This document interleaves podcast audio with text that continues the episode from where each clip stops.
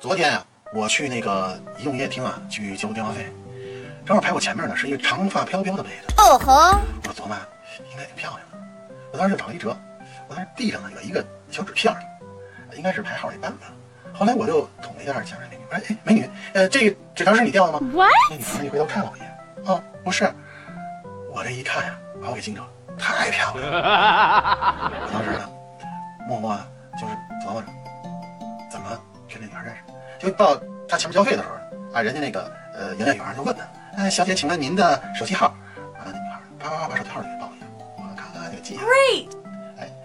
赶到晚上没事的时候呢，我就躺床上，我想起那妹子，嗯，发个短信，啪啪就给给她发，交个朋友怎么样？